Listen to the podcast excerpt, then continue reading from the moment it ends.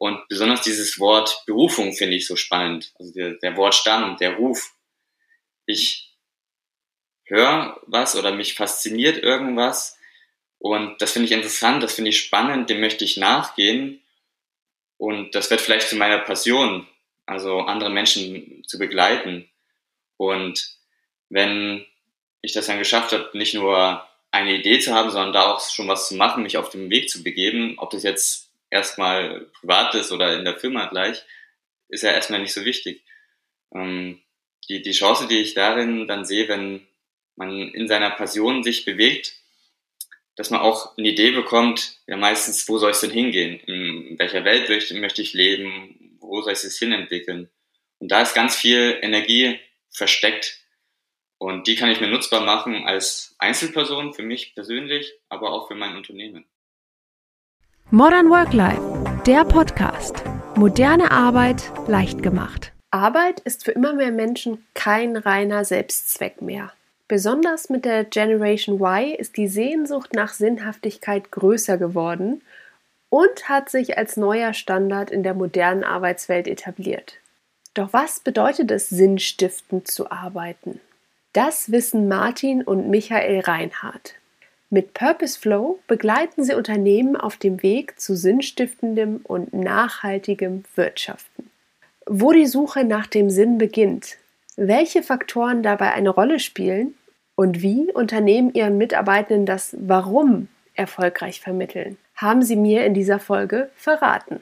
Lieber Martin, lieber Michael, herzlich willkommen beim Podcast von Modern Work Life. Ich freue mich, dass ihr heute mit dabei seid. Hallo Vivi, schön, dass wir dabei sein dürfen. Vielen Dank für die Einladung. Kann ich mich nur anschließen. Schön, dich zu sehen. Ja, ihr beiden, jetzt wo ich schon mal zwei Purpose-Experten im Podcast habe, muss ich natürlich euch so ein bisschen löchern zu dem Thema, weil mittlerweile hört man ja überall, ja, man soll mit Sinn arbeiten, man soll seinem Leben einen Sinn geben, man soll alles mit Sinn tun, was man tut irgendwie. Ähm, man soll ja äh, nach seinen Werten leben, man soll sich selbst kennenlernen etc. Also mittlerweile ist das ja so ein Thema, was immer wieder aufkommt und wo die Leute sagen, ich will nicht sagen fast wie so ein heiliger Gral, aber wo wo schon so ein bisschen gesagt wird, das ist so ein bisschen der Schlüssel zu einem ja, guten und gesunden Arbeiten. Und ähm, jetzt meine Frage an euch, weil ich glaube, dass diese Frage stellen sich auch ganz viele Zuhörenden. Also was bedeutet das eigentlich, so dieses sinnstiftende Arbeiten? Was steckt dahinter? Was bedeutet dieses Wort Purpose? Also wie kann man das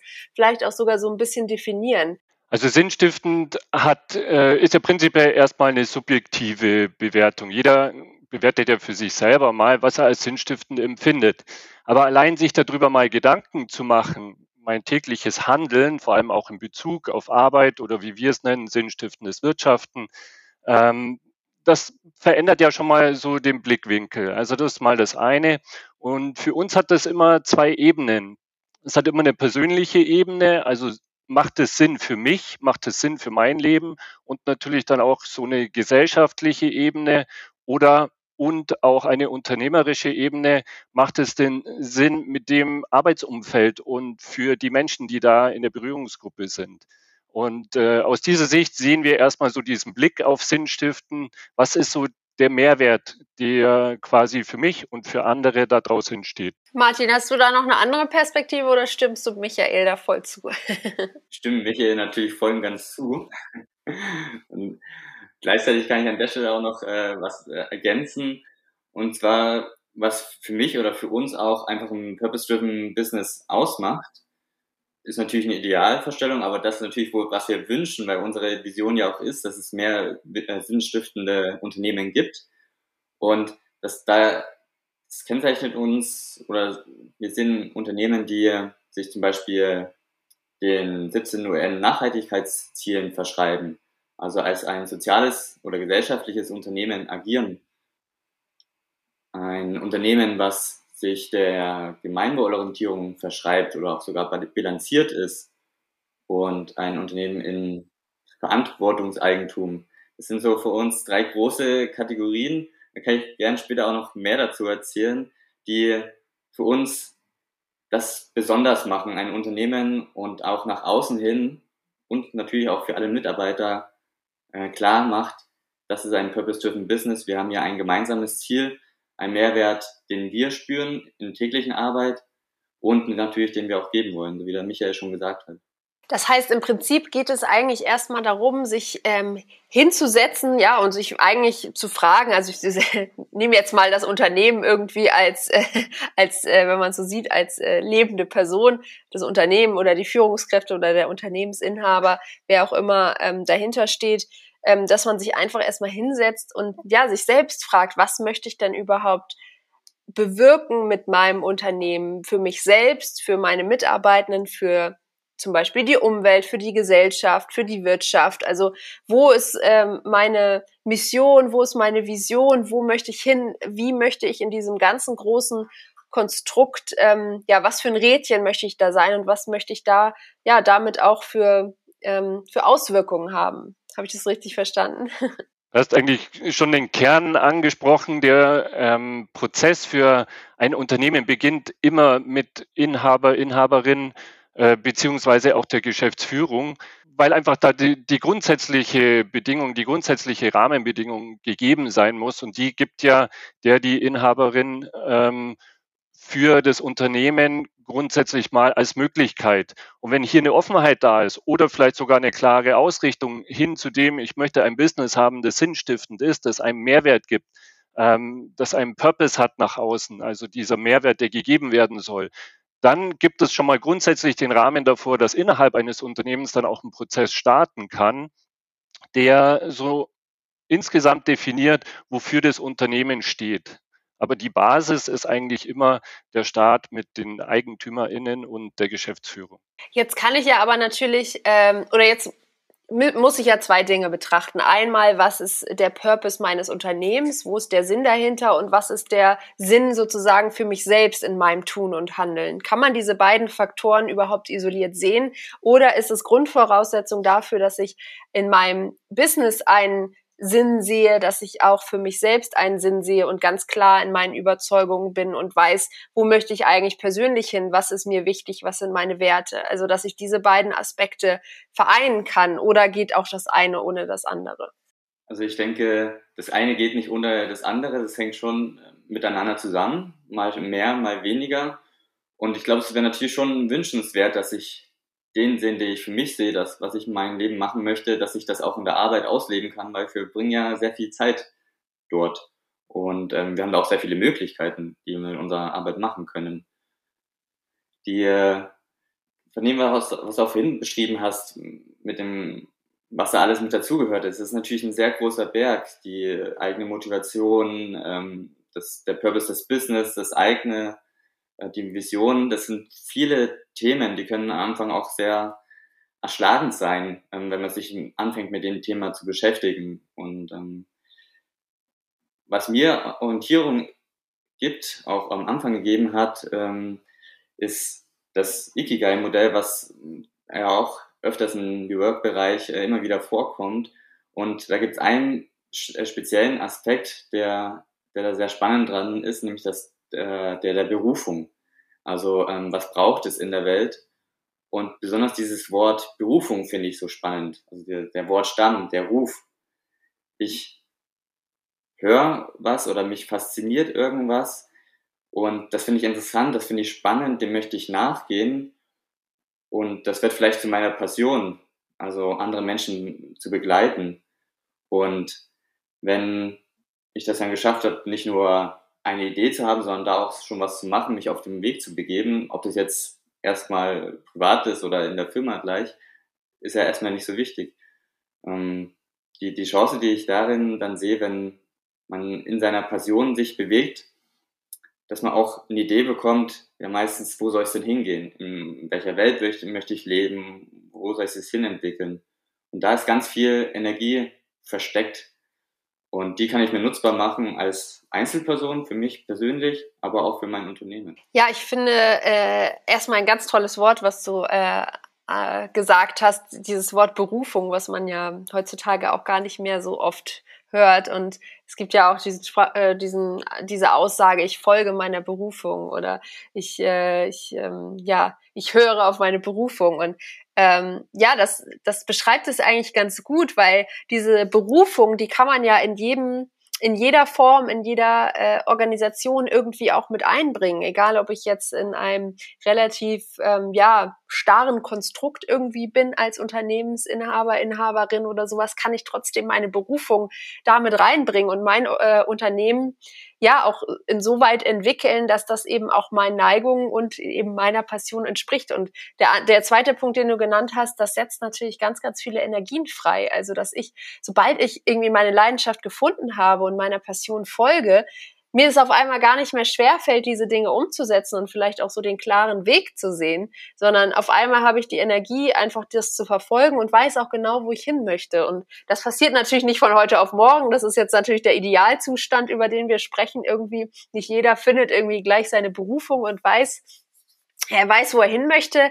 Deswegen äh, meine Frage an dich, Michael, du hattest das eben schon angesprochen. Wo fängt es eigentlich an? Also wo setzt dieser Prozess an, dass ich wirklich sage, okay, woran kann ich mich jetzt orientieren, um vielleicht auch ein bisschen meinen Purpose zu finden, sei es jetzt für mich persönlich oder für mein Unternehmen. Wir haben ja gerade schon gesagt, das gehört ja auch so ein bisschen zusammen.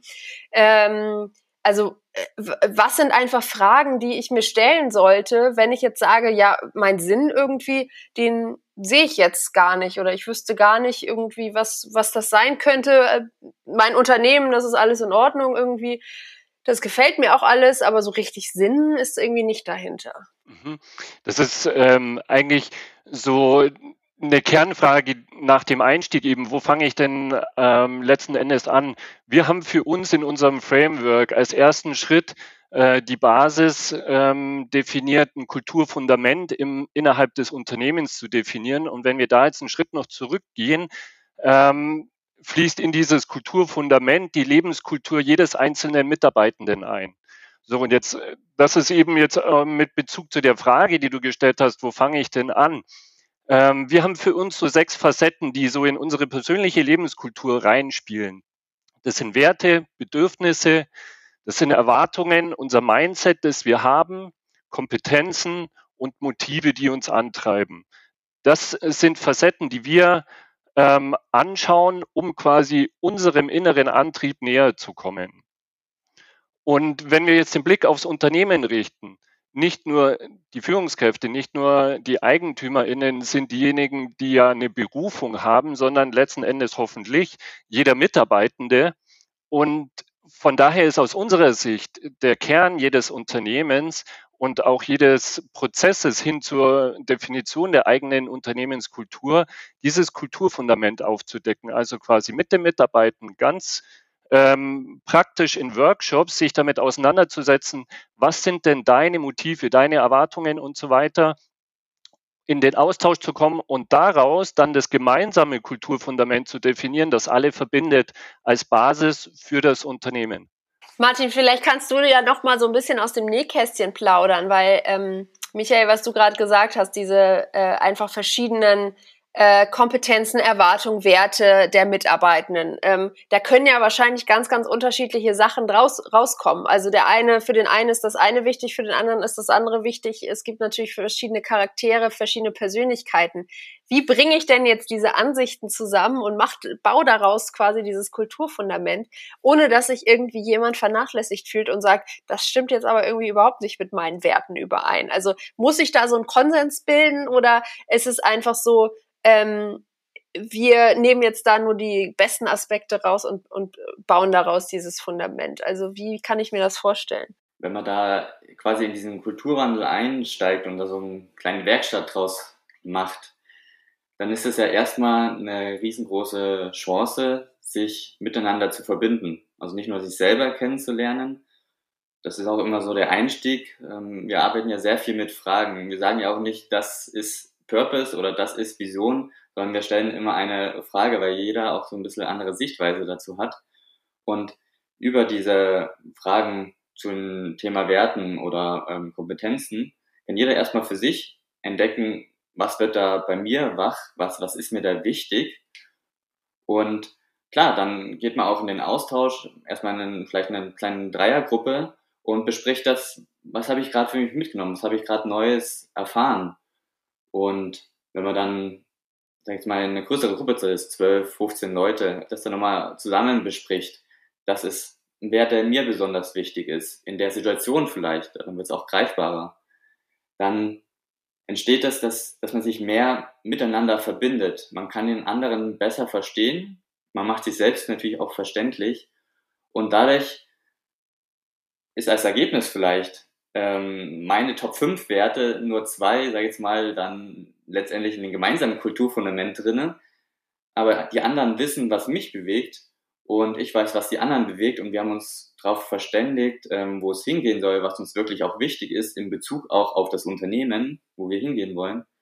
Und dadurch, durch diese Verbundenheit, diesen, diesen Prozess entsteht, ist da auch ein sehr großer Zuspruch zu dem, was dann letztendlich entsteht. Ja, ich denke auch wichtig ist erstmal dieser Austausch und einfach auch zu sagen, so, hey, uns ist wichtig, was unsere Mitarbeitenden denken und was deren Werte sind und wo die hinwollen. Und wir wollen das in irgendeiner Form in unser Unternehmen integrieren. Und das ist für unsere Entwicklung ähm, ganz, ganz essentiell, dass eben diese Werte auch mit einfließen. Und da kommt es dann wahrscheinlich gar nicht auf den einzelnen Punkt drauf an, sondern einfach darum, dass die Mitarbeiter das Gefühl haben, so, hey, unsere Meinung ist wichtig und das, was wir für das Unternehmen wollen, das wird auch irgendwie aufgenommen und das findet sich in irgendeiner Form auch ähm, sei es jetzt im Kulturfundament oder in äh, irgendwie der Mission oder Vision, das findet sich irgendwo wieder und wir sind hier, wollen hier gemeinsam etwas schaffen und äh, ähm, äh, es, es geht, es ist nicht so, dass der die Führungskraft oder der der Inhaber Inhaberin einfach kommt und sagt, so, das ist jetzt unser Purpose und damit müsst ihr euch jetzt alle abfinden. Ja, das wird auf jeden Fall nicht funktionieren. Äh, bringt auch nichts, wenn man das dann an den, in dem Flur hängt. Und äh, wie der Michael ja vorhin schon gesagt hat, was sehr dienlich ist und was auch unsere Vorgehensweise ist, erstmal mit denen, die wirklich die Hauptverantwortung tragen, mit den Inhabenden, mit den Geschäftsführenden, da erstmal zu schauen, was die bewegt. Ähm, auch vielleicht mit denen erstmal ein Stück weit ins Kulturfundament einzusteigen, im, im Eins zu eins, damit die die meiste Verantwortung tragen oder bisher getragen haben, dass die sich erstmal klar sind, was wollen die überhaupt von dem Prozess? Ist es jetzt auch gerade der richtige Zeitpunkt? Sind vielleicht noch andere Themen aktiv bei mir selber oder in meinem Team, in meiner Organisation? Und dann kann man quasi den Kreis größer machen, so, so eine Gruppe einfach, die da Bock drauf hat, sich mit dem Thema zu beschäftigen und die ja auch gern gemischt sein kann.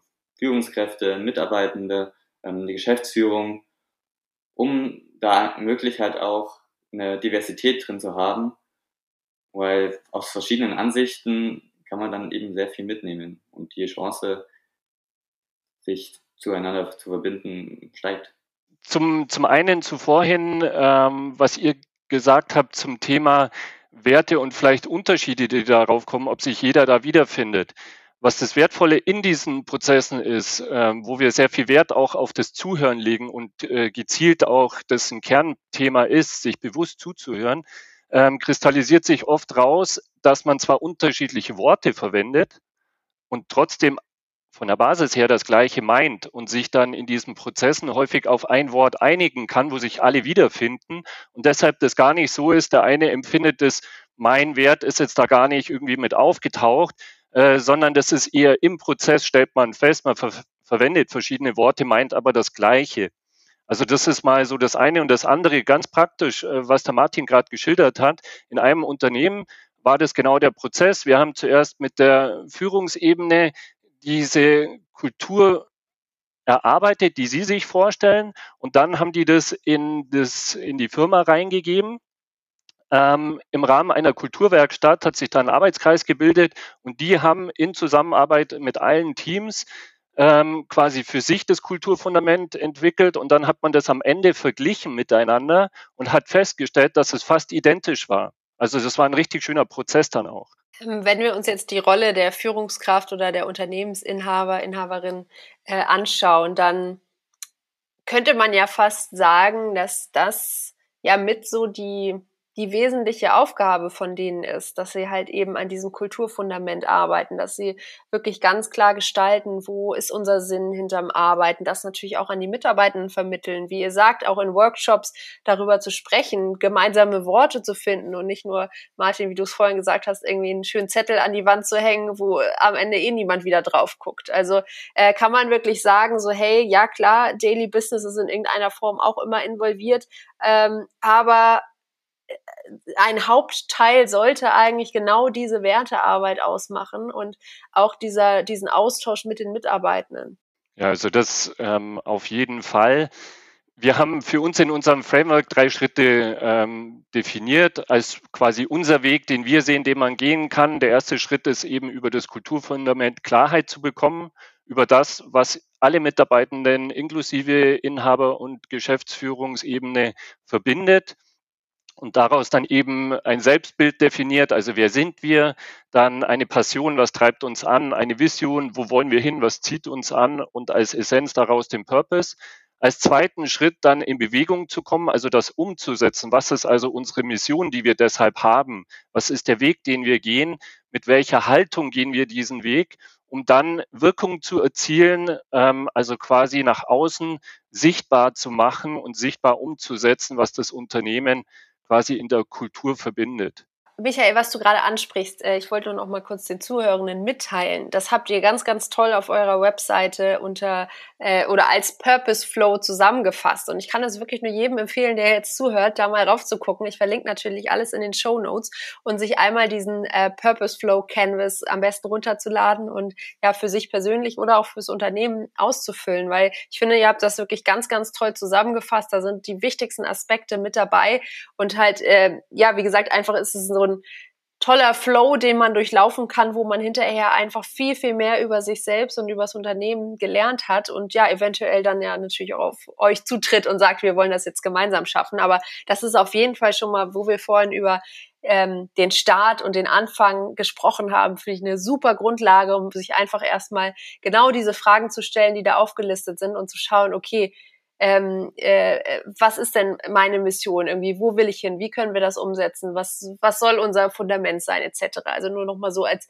kleinen Tipp hier an alle, die zuhören, auf jeden Fall äh, runterladen und anschauen. Und in diesem Purpose Flow äh, gibt es natürlich auch einen Aspekt, ähm, äh, und ich finde diese Frage ganz, ganz schön, diesen äh, unter dem, ja, unter dem Thema Purpose stiften. Also welchen Beitrag geben wir in die Welt? Und ich finde, das ist natürlich auch ein ganz, ganz wichtiger Aspekt, nicht nur äh, natürlich auf sich nach innen zu gucken, auf sich persönlich oder auf das Unternehmen, sondern auch zu schauen, was wollen wir denn nach außen geben, wofür wollen wir denn stehen und was wollen wir vielleicht auch in der Welt bewirken. Also ähm, ist das ein Aspekt, den man sich schon relativ früh fragen sollte oder müssen erstmal alle anderen Dinge stehen, bevor man sagen kann, was tragen wir denn überhaupt in die Welt hinaus? Also wir geben da eh nichts vor, wir schlagen was vor, was mit den Erfahrungen, die wir gemacht haben. Aber ganz klar ist natürlich, jeder bringt schon was mit und auch eine Idee. Und die Firma würde nicht umsonst gegründet werden, wenn nicht am Anfang irgendeine Idee bestand. Und das kommt meistens dem Purpose äh, schon nah. Gleichzeitig ist es so, wenn das Team dann wächst, mal fünf, mal 15, mal 50 Leute ist und schon ein paar Jahre ins Land gegangen sind, dann ist natürlich auch die Nähe zu den Gründenden nicht mehr so da. Und da kann das natürlich sein, dass dieser Purpose, der am Anfang richtig spürbar und klar war, dass der heute nicht mehr so sichtbar ist.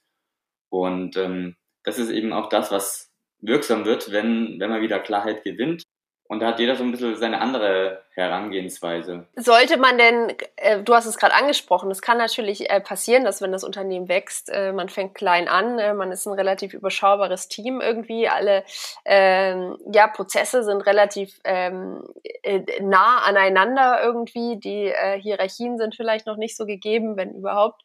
Ähm, dass man einfach diesen Flow oder diese Wertearbeit immer wieder durchläuft. Also dass es nicht so ähm, ist, äh, wir machen jetzt einmal, äh, arbeiten jetzt einmal mit Martin und Michael zusammen, füllen irgendwie diesen Canvas aus, machen unsere unsere Purpose-Arbeit und dann äh, müssen wir das nie wieder angreifen. Also es ist wirklich so, dass es was ist, wo man kontinuierlich dran arbeiten muss, was sich auch vielleicht sogar verändert, je nachdem wie, wie groß das Unternehmen wird, ähm, wo wo es dann auch hingeht, was ich für Mitarbeitende habe. Also ähm, Michael, vielleicht kannst du dazu nochmal was sagen sagen, wie wichtig es einfach nochmal ist, ähm, weil ich glaube, das müssen auch viele verstehen. Das ist halt nicht mit einmal getan. Genau, wie wir also völlig richtig. Ähm, unserer Erfahrung nach und auch in unserem eigenen Prozess ähm, sind wir das schon immer wieder durchgegangen. Ähm, es entwickelt sich ja alles weiter. Wir Menschen entwickeln uns weiter, jeder persönlich für sich. Du hast schon angesprochen, es kommen neue Mitarbeitende hinzu, es kommen neue Geschäftsfelder hinzu. Dadurch hat man auch andere Stakeholder, also Berührungsgruppen. Ähm, die, das fließt ja alles miteinander zusammen so. Und dann macht es schon Sinn, immer wieder diesen Prozess anzuschauen. Und viele Unternehmen haben speziell dafür auch eine Zuständigkeit, eine Stabstelle oder ein Arbeitskreis, der einfach immer wieder sich darum kümmert, zum einen um das Onboarding neuer Mitarbeitenden, die damit einzugliedern, ähm, anzudocken an das Bestehende und gleichzeitig natürlich auch immer wieder den Blick drauf zu haben, was verändert sich denn, wohin verändert sich's und äh, das ist eben genau diese Klarheit, die erstmal das Fundament gibt und dann der Prozess immer wieder da drauf zu schauen, das auch mitwachsen lässt. Wenn wir mal schauen, also das vielleicht auch nochmal zum Verständnis. Jedes Unternehmen hat seine Unternehmenskultur. Ja, manche sagen, naja, für uns ist das kein Thema. Die sind sich dessen einfach nicht bewusst. Aber unbewusst gibt es in jedem Unternehmen eine Kultur. Die Chance, die wir haben als Unternehmen, ist, diese Kultur zu definieren und dadurch die Möglichkeiten voll auszunutzen, die volle Energie, die intrinsische Motivation jedes Einzelnen zu nutzen. Und das ist die große Chance, die wir sehen, die wir aufgreifen können, indem wir in so einen Prozess einsteigen. Ähm, was passiert denn jetzt im Unternehmen? Sagen wir mal, äh, ich habe ich hab diese äh, Purpose-Arbeit vielleicht schon, schon gemacht, habe das in den letzten Jahren so ein bisschen aus den Augen verloren, wie du gerade sagst, Unternehmenskultur entwickelt sich so oder so, egal ob ich Einfluss drauf nehme oder nicht. Im besten Fall äh, tue ich das natürlich und äh, steuere das in irgendeiner Form und bin mir äh, bewusst, äh, in welcher Kultur wir leben möchten. Jetzt kann es natürlich auch passieren, dass ich Mitarbeiter in meinem Unternehmen habe oder natürlich auch Führungskräfte, die eventuell ja nicht so äh, gut, äh, gute Kulturträger sind, wie ich mir das gerne wünsche. Also was, was, wie kann ich gezielt auf diese Mitarbeiter und Führungskräfte zutreten und sagen, hey, du machst zwar einen guten Job, aber du, ähm, ja, ich will nicht sagen, du behinderst die Kultur, aber ähm, das, was du so weitergibst, deine Einstellung ähm, zur Arbeit, das stimmt einfach nicht mit unseren Werten überein. Also gibt es da noch eine Möglichkeit, auf diese ähm, Personen zuzutreten und gezielt zu sagen, so hey, da müssen wir nochmal konkreter in die Wertearbeit gehen und einfach nochmal zeigen, ähm, zeigen irgendwie, was ist unsere Kultur, was wünschen wir uns oder ist es eigentlich gleich gegeben, dass man sagt, okay, vielleicht passen diese, diese Menschen nicht zu unserem Unternehmen? Ähm, also darauf kann ich äh, genau antworten, dass das eigentlich der Kern ist in jedem Prozess. Ja, es wird immer irgendwann aufkommen, ähm, dass der oder die eine oder andere Mitarbeitende, auch Führungsmitarbeitende, da nicht andocken können. Also dieser Prozess kann durchaus ein Reinigungsprozess sein. Das muss aber gar nicht sein, dass das in dieser, äh, in diesem Gegeneinander zum Schluss landet und sagt so, ich passe da überhaupt nicht rein, sondern das ist dann eher ein natürlicher Entwicklungsprozess aller, die da sehen, wir ziehen da voll mit, das setzt ja Energie frei. Und dann äh, gibt es vielleicht einen, eine, die feststellt, mich zieht das gar nicht an. Also das ist eher so ein Klarwerden. Hier kann ich mich gar nicht entfalten mit meinen Werten, mit meinen Dingen, die mir wichtig sind. Und daraus habe ich schon ganz tolle Entwicklungen erlebt, dass Menschen sich entweder innerhalb des Unternehmens in ganz andere Abteilungen weiter entfaltet haben, weil sie gemerkt haben, da zieht es mich viel mehr hin, bis hin zu dem, dass Mitarbeitende auch festgestellt haben, jetzt bin ich mir klar geworden über den Prozess, was ich eigentlich will und sehe das eher in einem anderen Unternehmen. Also das kann durchaus passieren. Ähm, gleichzeitig, wenn man das auf einer wertschätzenden Ebene ablaufen lässt, so wie wir diesen Prozess eigentlich auch sehen, mit der Grundhaltung der Wertschätzung füreinander, dann äh, kann es nur für alle Seiten dienlich sein, denn auch für das Unternehmen ist ein Mitarbeitender, der sich wegentwickelt, also zum Schluss geht dann, äh, weil er feststellt, das ist nicht mein Wertekonstrukt, dem ich mich zugehörig fühle, ist das ja ein Gewinn für das Unternehmen, weil dann eine andere Person nachrutschen kann, die diese Stelle dann vielleicht mit äh, genau dieser Kultur erfüllt, die für das Unternehmen wichtig ist. Genau, das möchte ich nämlich auch nochmal betonen. Es ist ja gar nicht schlimm, Mitarbeitende gehen zu lassen. Wie du sagst, es muss halt nur wertschätzend passieren und äh, aus den richtigen Gründen vor allen Dingen. Und je sicherer ich mir als Person, als jetzt eventuell Unternehmensinhaber, Inhaberin in meinen Werten, in meiner Kultur, in meiner Mission, Vision bin, je sicherer das Unternehmen äh, in, in seinem Kulturfundament ist, in seinen Werten, wo es hin möchte, wofür wir stehen, wie wir zusammenarbeiten möchten, desto einfacher fällt es natürlich auch, diese Mitarbeitenden frühzeitig auszusortieren, beziehungsweise zu gucken, wie du eben angesprochen hast, gibt es vielleicht andere Positionen innerhalb des Unternehmens, wo sie sich anders entwickeln können? Ist die Position, die sie gerade haben, richtig? Gehör, passen sie überhaupt zu unserem Unternehmen? Und vor allen Dingen auch ganz, ganz wichtig, schon beim Onboarding-Prozess zu merken, und ganz klar zu kommunizieren, das sind unsere Werte, so und so arbeiten wir zusammen, so sieht unsere Unternehmenskultur aus, passen wir da zusammen oder nicht und im Zweifel auch zu lernen, Nein sagen zu können und zu sagen, der Mitarbeitende, die Mitarbeitende, die passt jetzt einfach nicht zu uns und wir möchten uns niemanden reinholen und das ist ja auch gar nicht negativ gemeint, weil äh, dieser, diese Person, die kann ja in einem anderen Unternehmen wunderbar passen und sowas. Es ist ja dadurch kein schlechter Mensch und äh, als, auch als Führungskraft ist man dadurch kein schlechter Mensch, wenn man sagt, nein, das passt jetzt einfach nicht. Ähm, sondern es verhindert halt einfach ganz, ganz viel Arbeit und ganz, ganz viel, ähm, Michael, wie du gesagt hast, Energieverlust im Nachhinein. Wenn ich auf einmal nach ein, zwei Jahren feststelle, diese Person ist in, in, der, in der Position, in der wir sie eingestellt haben, überhaupt nicht richtig und die stört jetzt vielleicht auch gerade unser ganzes Teamkonstrukt, dann habe ich hinterher einfach ganz, ganz viel Arbeit und vor allen Dingen auch viele Kosten, dieses Problem wieder zu lösen, anstatt mich von vornherein eben mit ähm, genau diesen Fragen zu beschäftigen, die ja unter anderem in eurem Purpose Flow auftauchen und dann eben auch sagen zu können, so hey, wer gehört dazu und wer nicht. Weil du gerade die Frage ansprichst, eine zentrale Frage ist dann natürlich dabei auch der Wandel. Also was nehme ich mit und was lasse ich zurück? Und das sind ja nicht nur äh, vielleicht Mitarbeitende, das sind ja vor allen Dingen halt auch einfach Themen, einfach Sachen, die sich eingeschliffen haben, äh, Meetingkulturen oder dass man sich, wie, die Art und Weise, wie man miteinander kommuniziert, in den ganzen Prozess wird man sich natürlich auch klar, was wollen wir denn zukünftig? Was hat uns gut getan bisher? Also das heißt ja nicht immer, ich mache jetzt was Neues und das Alte ist alles doof. So ist es ja keineswegs, sondern da war ja auch schon sehr viel Gutes dabei. Das hat ja bisher alles super funktioniert. Und gleichzeitig gibt es jetzt die gemeinsame Entscheidung, wir wollen noch mehr, wir wollen noch woanders hin, wir wollen anders mit, miteinander agieren.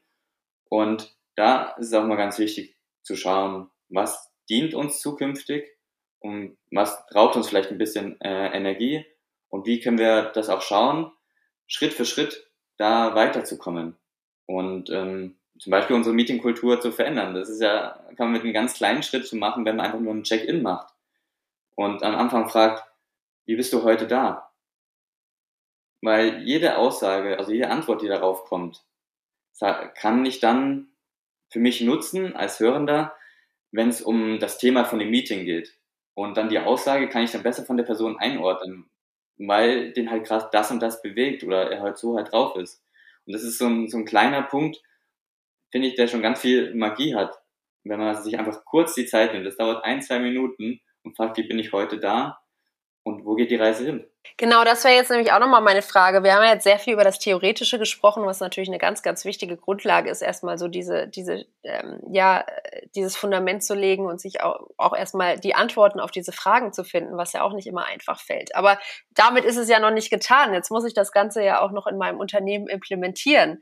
Also, ähm, und da könnte ich mir auch vorstellen, dass es da oft ähm, dann vielleicht äh, so einen Punkt gibt, wo es dann vielleicht scheitert oder wo es ein bisschen vernachlässigt wird oder sowas. Also wie kann ich denn sicherstellen, dass dieser Wandel auch wirklich produktiv, produktiv und effektiv vollzogen wird, also dann wirklich in jeder Pore meines Unternehmens dieser Purpose, dieser Sinn ankommt. Ähm, Martin, du hast gerade schon gesagt, äh, das geht mit ganz, ganz kleinen Schritten, wie jetzt am Beispiel der Meetingkultur. Also ähm, was für Prozesse muss ich denn aufsetzen? Muss ich da zum Beispiel irgendwelche Überprüfungsmechanismen aufsetzen oder regelmäßige äh, Feedbackrunden oder regelmäßige Workshops, Gespräche, dass ich einfach sicher gehe, dass dieses ganze tolle Wissen, was ich dann erarbeitet habe, nicht einfach verloren geht. Das ist jetzt ein sehr großes Themenfeld.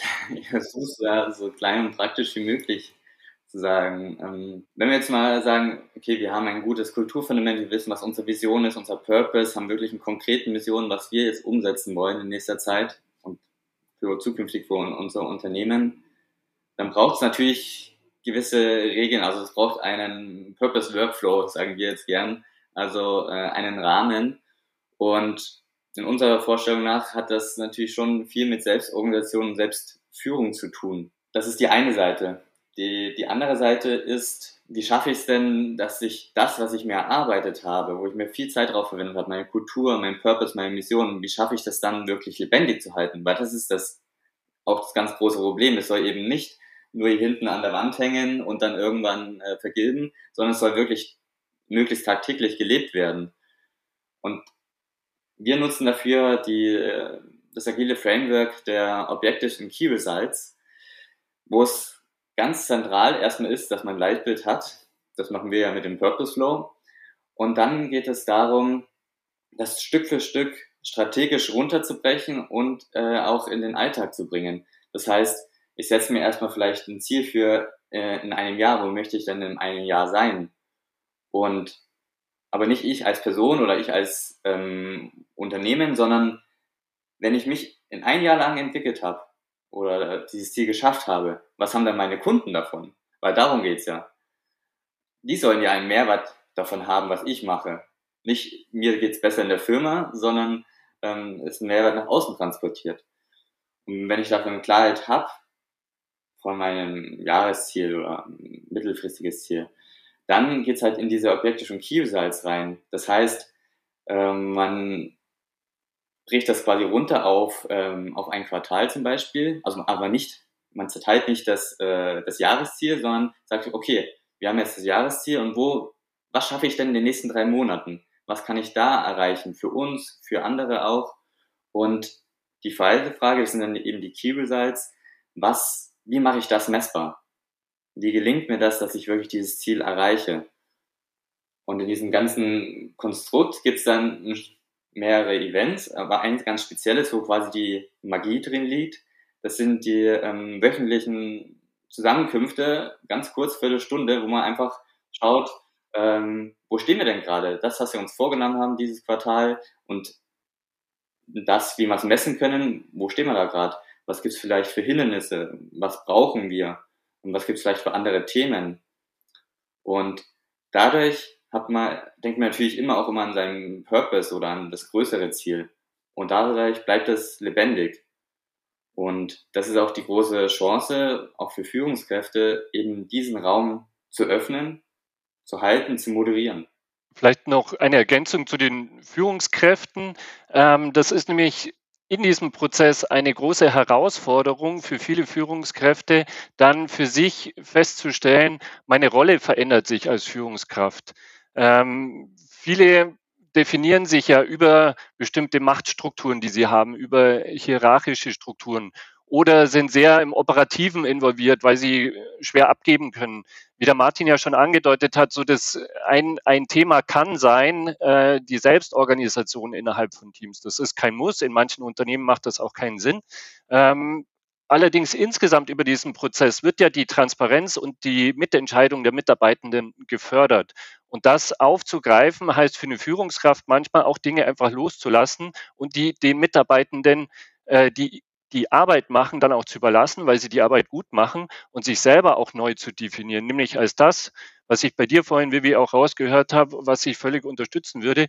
Die Aufgabe einer Führungskraft ist, diesen Rahmen zu geben, dass sich das entwickeln kann, dass alle das, was sie richtig gut können, auch tun können und die Führungskraft eigentlich den Blick so auf die, das große Ganze, auf die Vision hat, auf die Unternehmenskultur und diese immer im Blick hat.